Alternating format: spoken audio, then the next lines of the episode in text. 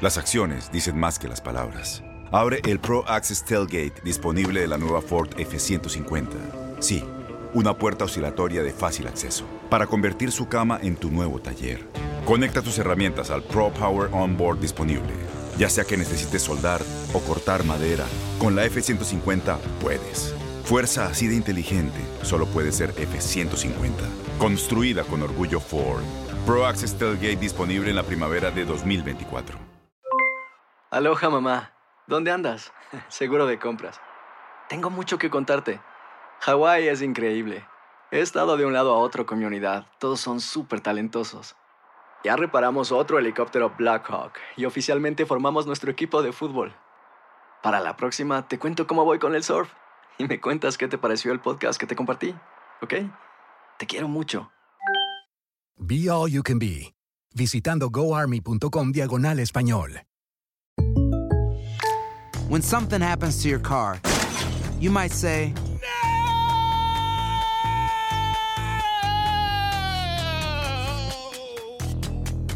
My car. but what you really need to say is something that can actually help. Like a good neighbor, State Farm is there. And just like that, State Farm is there to help you file your claim right on the State Farm mobile app. So just remember, like a good neighbor, State Farm is there. State Farm, Bloomington, Illinois. Boost Mobile tiene una gran oferta para que aproveches tu reembolso de impuestos al máximo y te mantengas conectado. Al cambiarte a Boost, recibe un 50% de descuento en tu primer mes de datos ilimitados. O, con un plan ilimitado de 40 dólares, llévate un Samsung Galaxy A15 5G por $39.99. Obtén los mejores teléfonos en las redes 5G más grandes del país. Con Boost Mobile, cambiarse es fácil. Solo visita boostmobile.com. Boost Mobile, sin miedo al éxito. Para clientes nuevos y solamente en línea, requiere AroPay. 50% de descuento en el primer mes requiere un plan de 25 dólares al mes. Aplican otras restricciones. Visita boostmobile.com para detalles. El siguiente podcast es una presentación exclusiva de Euforia On Demand. Bueno, finalmente, saludos. Las muchachas de MCS que están por ahí en el lobby.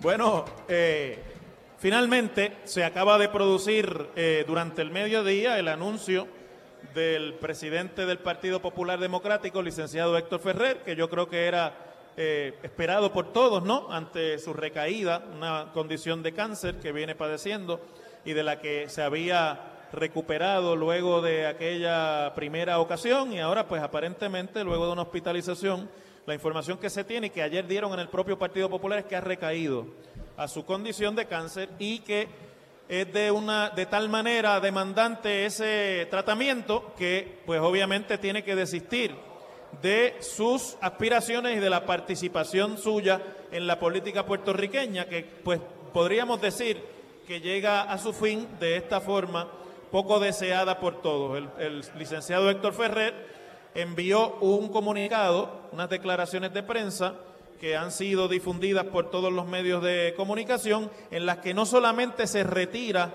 de eh, la presidencia del Partido Popular, sino que también endosa, aprovecha para endosar, como también ya era algo que se esperaba, a el senador Aníbal José Torres para que asuma la presidencia del Partido Popular en su sustitución. Dice Héctor en las declaraciones, gracias al pueblo de Puerto Rico por todas las oraciones, muestras de apoyo, cariño durante este momento. Eh, son esas expresiones las que me dan fortaleza para continuar dando la batalla todos los días. Eh, pero por la situación de salud que atravieso, he tomado la determinación de no aspirar a la presidencia del Partido Popular, que es automáticamente también la, la, decisión de no aspirar a la gobernación, porque bueno, la presidencia y la candidatura van de la mano, pero todavía no estamos en el momento de la candidatura, porque hay un proceso primarista que debe darse el año que viene en el que otros interesados podrían también participar. El segundo párrafo de las declaraciones del licenciado Ferrer dicen apoyo a Aníbal José Torres para la presidencia del PPD y me pongo a la disposición del nuevo presidente para culminar los diferentes proyectos que hemos encaminado en vías de lograr la victoria electoral. Es una declaración bastante larga, pero creo que ahí está obviamente resumida la parte más importante de esas declaraciones que no son sorpresa para nadie. De hecho, se habían estado adelantando durante toda la semana pasada y todo, durante todo el fin de semana. Y esta mañana, en las expresiones prácticamente de todos los líderes populares, pues lo que hacían era asumir que en algún momento del día se iban a producir estas expresiones de retiro. También ya yo creo que era un consenso, especialmente empezó a moverse hace un par de semanas atrás por parte de unos alcaldes del Partido Popular y otros grupos que para asumir la presidencia en momentos en que todavía no está planteada la candidatura de primarias, pues se escogiera al senador Aníbal José Torres, que ha sido secretario general del Partido Popular en el pasado, que ha estado muy activo en la función de hacer la eh, fiscalización de como partido de oposición. Es el famoso senador que dio a conocer eh, los chats de la Comisión Estatal de Elecciones que han traído mucha repercusión. Y bueno, pues eso pone de esta forma en que les acabo de describir, porque yo sí pues ya había dicho esta mañana que si Héctor no, no iba, se retiraba, pues él se proponía antes de que cierren las candidaturas, eh, esta tarde ser eh, nominarse, o sea, radicar su candidatura para la presidencia. Virtualmente nadie lo va a retar a él, ni nadie va a retar tampoco al secretario general actual, alcalde de Isabela, que va a radicar para la vicepresidencia del Partido Popular y nadie va a retar tampoco a la alcaldesa de Morovis, que estaba en la plancha ya de Héctor para estos puestos y que va a radicar, y ya radicó para la vicepresidencia de mujeres del partido, Carmen Maldonado. Por lo tanto, así va a quedar conformada a partir de las 4 de la tarde de hoy la cúpula de dirección del Partido Popular. Pero esto apenas da por comenzada la lucha interna que ahora se va a dar por lo bajo, pero se va a dar de una manera, eh, me parece a mí que fuerte, de camino a la culminación del proceso de, reorganización, entre comillas, del Partido Popular. Digo entre comillas, ya mismo les voy a explicar por qué. Y obviamente el que en el verano próximo deben comenzar a surgir ya de una manera más clara aquellos aspirantes que quieran optar por la candidatura a la gobernación. Que se menciona, por ejemplo, a la alcaldesa Carmen Yulín Cruz de San Juan, se menciona, por ejemplo, a Roberto Prats, el ex senador popular, se menciona también a, eh, ¿a quién? a Eduardo Batia, que anda por ahí también más o menos organizándose. Está el alcalde de Comerío, José Santiago, que ya ha dicho que él también tiene aspiraciones.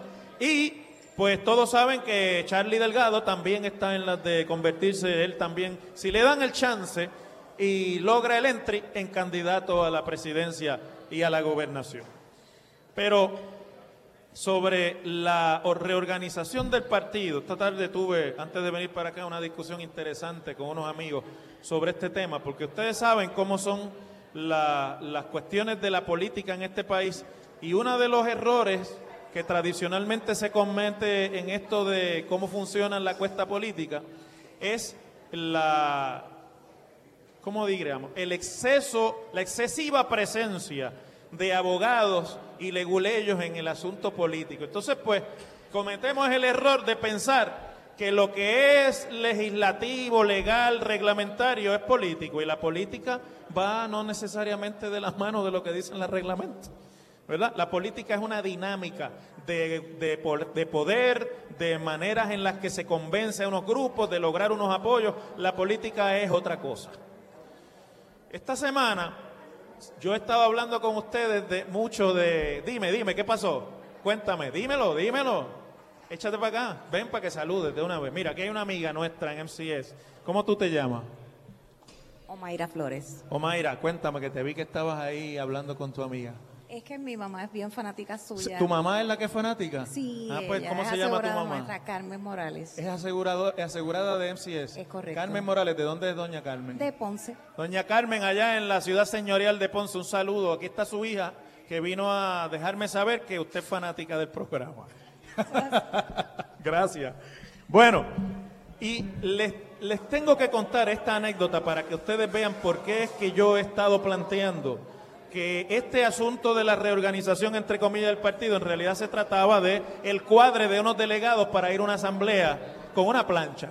Y así es como funciona la política. Unas cosas son legales y otras no. Mientras hablo con ustedes, me voy a coger una foto aquí con Carmen. Ahora sí, gracias. Esa se la envía a doña Carmen. ¿Tiene, ¿tiene mensaje? Tú llegas a Ponce y se la lleva. Y le lleva un beso de mi parte. Muy bien. Entonces, ese cuadre de delegados, perdónenme, pero estamos aquí en el vestíbulo de NCS y nosotros nos debemos al público y a la gente que nos hace el honor de escucharnos.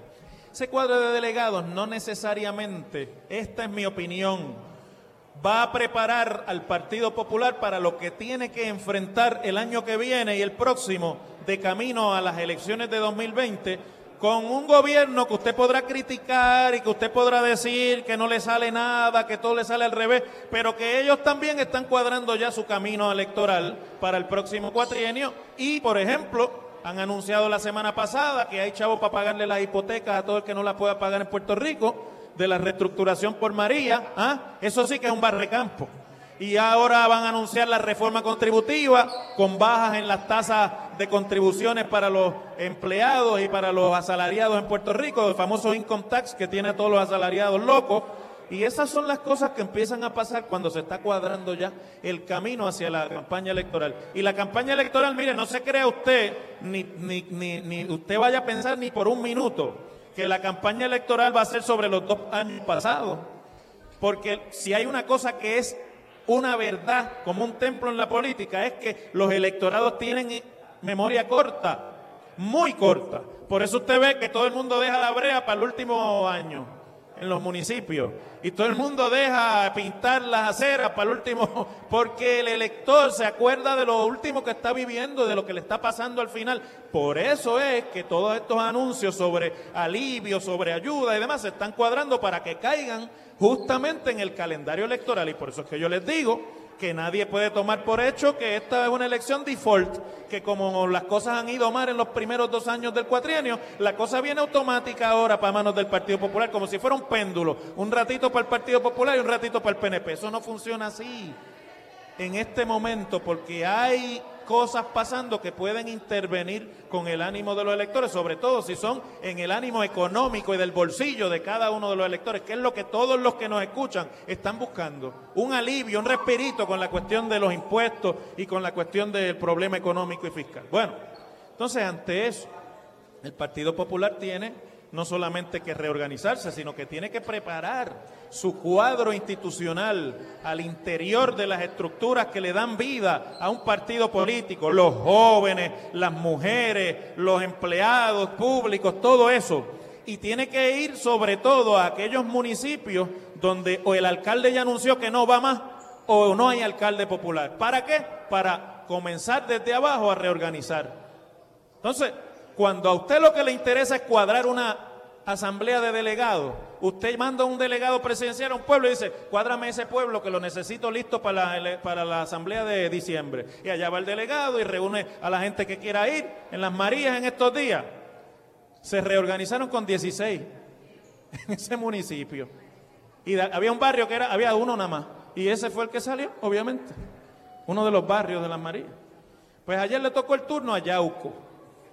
Yauco es un municipio de tradición popular por muchos años en la zona sur de Puerto Rico, pero que el PNP ha ganado su alcaldía por los últimos cuatro cuatrienios, desde que Abel Nazario logró desbancar a un alcalde popular allí.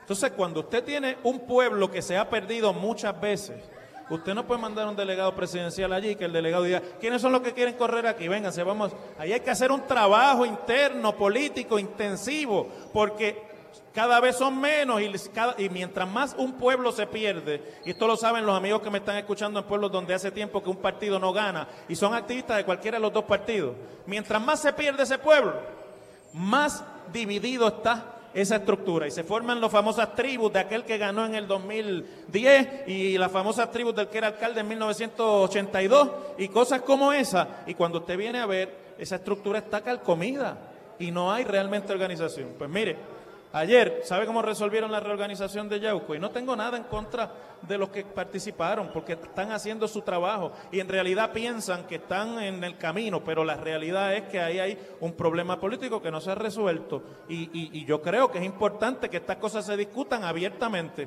Hubo una primaria de pueblo para discutir la presidencia en Yauco en la que participaron creo que cuatro candidatos. En un pueblo como Yauco, que pónganle usted que debe tener cerca de 10 mil populares por ahí. Participaron mil en la primaria para los cuatro candidatos. Mil cien, creo. Y esa así se reorganizó, una primaria de cuatro. Ninguno, varios de los que perdieron no fueron allí a dar su apoyo. Ahora tiene que empezar la, que, la candidata buena amiga que ganó esa primaria, a tratar de, de traer a esos que no fueron de un grupo de mil que participaron. Y ya usted sabe que el año que viene, cuando vengan las primarias de ley, si eso no se ha resuelto, ahí va a haber otra primaria más. Y cuando haya otra primaria ahí en el año antes de las elecciones o en, el mismo año de las elecciones, usted tiene un problema político del cual no se levanta el electorado de ese pueblo y se vuelve a perder, desgraciadamente. Yo no estoy diciendo esto para criticar excesivamente, sino porque así es como se está dando el famoso proceso este de reorganización que yo he dicho que es de embuste. Una camarilla que tiene secuestrado a ese Partido Popular y lo han tenido secuestrado hasta el final del proceso. Todo el mundo sabía por dónde venía la bola. Todo el mundo sabía cuál iba a ser el resultado del proceso. Pero no hubo la voluntad de resolverlo. Ayer estuvieron reunidos toda la tarde, hablaron muchísimo, se hablan pero no se escuchan. Están hablándose entre ellos, están horas largas hablando y nadie se escucha. Está todo el mundo con las orejas cerradas. Y entonces, cuando usted viene a ver, ese es el problema al que ahora se va a enfrentar el Partido Popular. La salida de Héctor de la presidencia del partido es un nuevo escenario. Héctor tenía unos apoyos dentro de unos sectores del partido, tenía una trayectoria, pero obviamente esas cosas en política no se heredan ni se resuelven con decir yo quiero a fulano o yo quiero a Mengano. Ese trabajo hay que comenzar a hacerlo ahora. Y obviamente, pues eh, de la astucia y de la entrega de ese proceso y de que ese proceso sea genuino y no sea un proceso para cuadrar una asamblea de delegados, que era lo que estaban haciendo. De eso va a depender que el Partido Popular recupere su fortaleza institucional y pueda de verdad dar la batalla en la elección de 2020. De lo contrario, mis queridos amigos, eso se acabó ayer. Las cosas como son. En WKAQ se abre el aula del profesor Ángel Rosa. Conoce de primera mano cómo se bate el cobre en la política. Las cosas como son. Profesor Ángel Rosa en WKAQ. Bueno, aquí estoy con el senador José Nadal Power. Senador, ¿cómo está? Muy bien, muy bien. Saludos a todos los radioescuchas y sobre todo, como siempre digo, a los que están en el tapón. Que, que- Hoy está la cosa fea. hoy está el área metro, pues por lo menos aquí en, en esta zona, pues está lloviendo bastante y pues ya sabemos cómo se pone el tráfico eh, cuando, cuando pasa eso. Mira, se anuncia que hoy llegaron a un acuerdo y quiero hablarlo contigo porque tú fuiste el presidente de la Comisión de Hacienda del Senado en el cuatro año pasado. Y este es Correcto. tu tema. Me imagino que tú serás el portavoz en esa comisión. Así es. Pues eh, se anuncia hoy que el gobernador ha llegado a un acuerdo con los presidentes legislativos para eh, finalmente planchar lo que va a ser el proyecto de reforma contributiva, que no va a depender del dinero de las tragamonedas, o sea que se queda fuera lo que ya se estaba hablando, y que además de eso pues va a contener eh, bajas en las tasas de income tax y del B2B, creo que se va a eliminar, y también se va a bajar el IBU a algunos de los, a, los, a los alimentos cocinados, preparados, los restaurantes. Mira, ¿Dónde sí, está el eh, Partido Popular en esa, en esa discusión? Mira, primero es que na- nadie ha visto todavía el borrador de, de- de esas enmiendas, ¿no? Lo que sería el proyecto sustitutivo de la reforma o las enmiendas que quieran aprobar. Eh, la preocupación desde el inicio, desde que se radicó eh, la llamada reforma contributiva, ha sido cuál es el impacto de la misma en los pequeños comercios, eh, ya que le está cambiando las reglas de juego contributiva a, a todos los pequeños comerciantes de una manera pues bastante dramática. Básicamente se están estableciendo unas tasas fijas parecidas a una patente eh, y si tú quieres acogerte a las típicas deducciones contributivas que tiene una planilla, que hasta hoy día pueden hacer los comercios, tienes que eh, elaborar un estudio hecho por un CPA eh, que, sea parte de un proceso de evaluación entre sus pares. En fin, es un estudio que le cuesta al pequeño comerciante mínimo 5 mil dólares. eh, sin tener la certeza de que va a poder beneficiarse de, de reglas contributivas que le beneficien. De lo contrario, tendría que, que pagar una tasa fija que puede ser más alta que la vigente. Así que vamos a estar pendientes del impacto de esa reforma al pequeño comerciante, que es la gran mayoría eh, ¿verdad? de los negocios en Puerto Rico y es donde trabaja la mayoría de la gente en Puerto Rico. Se ha estado planteando como parte de la discusión, aunque no va a formar parte de la legislación de, de reforma, el asunto del el impuesto al inventario.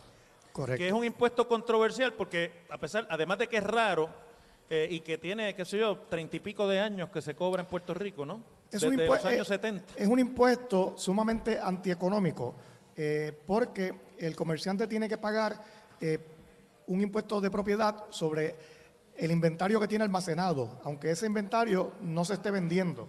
Y eh, eso provoca que la gente entonces en Puerto Rico, que los comercios, la ferretería, lo que sea, una tienda de ropa, tenga siempre poco inventario en la tienda. Lo vimos durante el huracán María, que la gente fue a la ferretería a buscar equipos y, y materiales para eh, poder reparar sus casas y se encontraron con la sorpresa desagradable de que no existían eh, eh, materiales suficientes. Eh, ¿Por qué? Porque por, por no pagar este impuesto, la gente no, no- no almacena nada. Senador, yo quiero hablar contigo sobre eso porque Sí. detrás de eso está el tema de las tragamonedas. El pasado podcast fue una presentación exclusiva de Euphoria On Demand. Para escuchar otros episodios de este y otros podcasts, visítanos en euphoriaondemand.com. Aloha mamá. Sorry por responder hasta ahora. Estuve toda la tarde con mi unidad arreglando un helicóptero Black Hawk. Hawái es increíble. Luego te cuento más. Te quiero. Be All You Can Be, visitando goarmy.com diagonal español.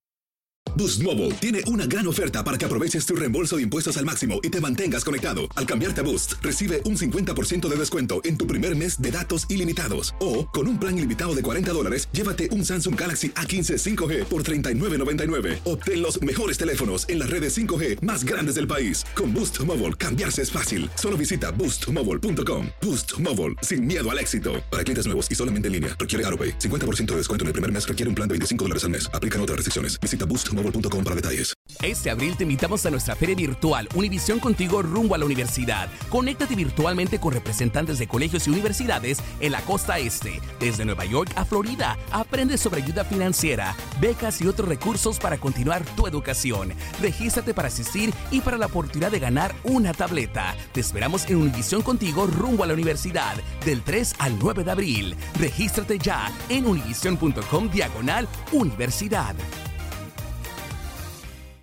Spring? Is that you? Warmer temps mean new Allbirds styles. Meet the Super Light Collection, the lightest ever shoes from Allbirds, now in fresh colors. They've designed must have travel styles for when you need to jet. The lighter than air feel and barely there fit makes these shoes some of the most packable styles ever. That means more comfort and less baggage. Take the Super Light Tree Runner on your next adventure. Its cushy, lightweight foam midsole supports every step, and the extra outsole traction gives you the grip to just go for it. The eucalyptus fiber upper adds next level breathability to keep you going all day. Plus, the super light tree runner is comfortable and ready to go right out of the box. So, what can you do in a super light shoe? What can't you do is the better question. And because they're super packable, the real question is where are you taking them? Experience how Allbirds redefines comfort. Visit allbirds.com and use code SUPER24 for a free pair of socks with a purchase of $48 or more. That's A L L B I R D S dot com, code SUPER24.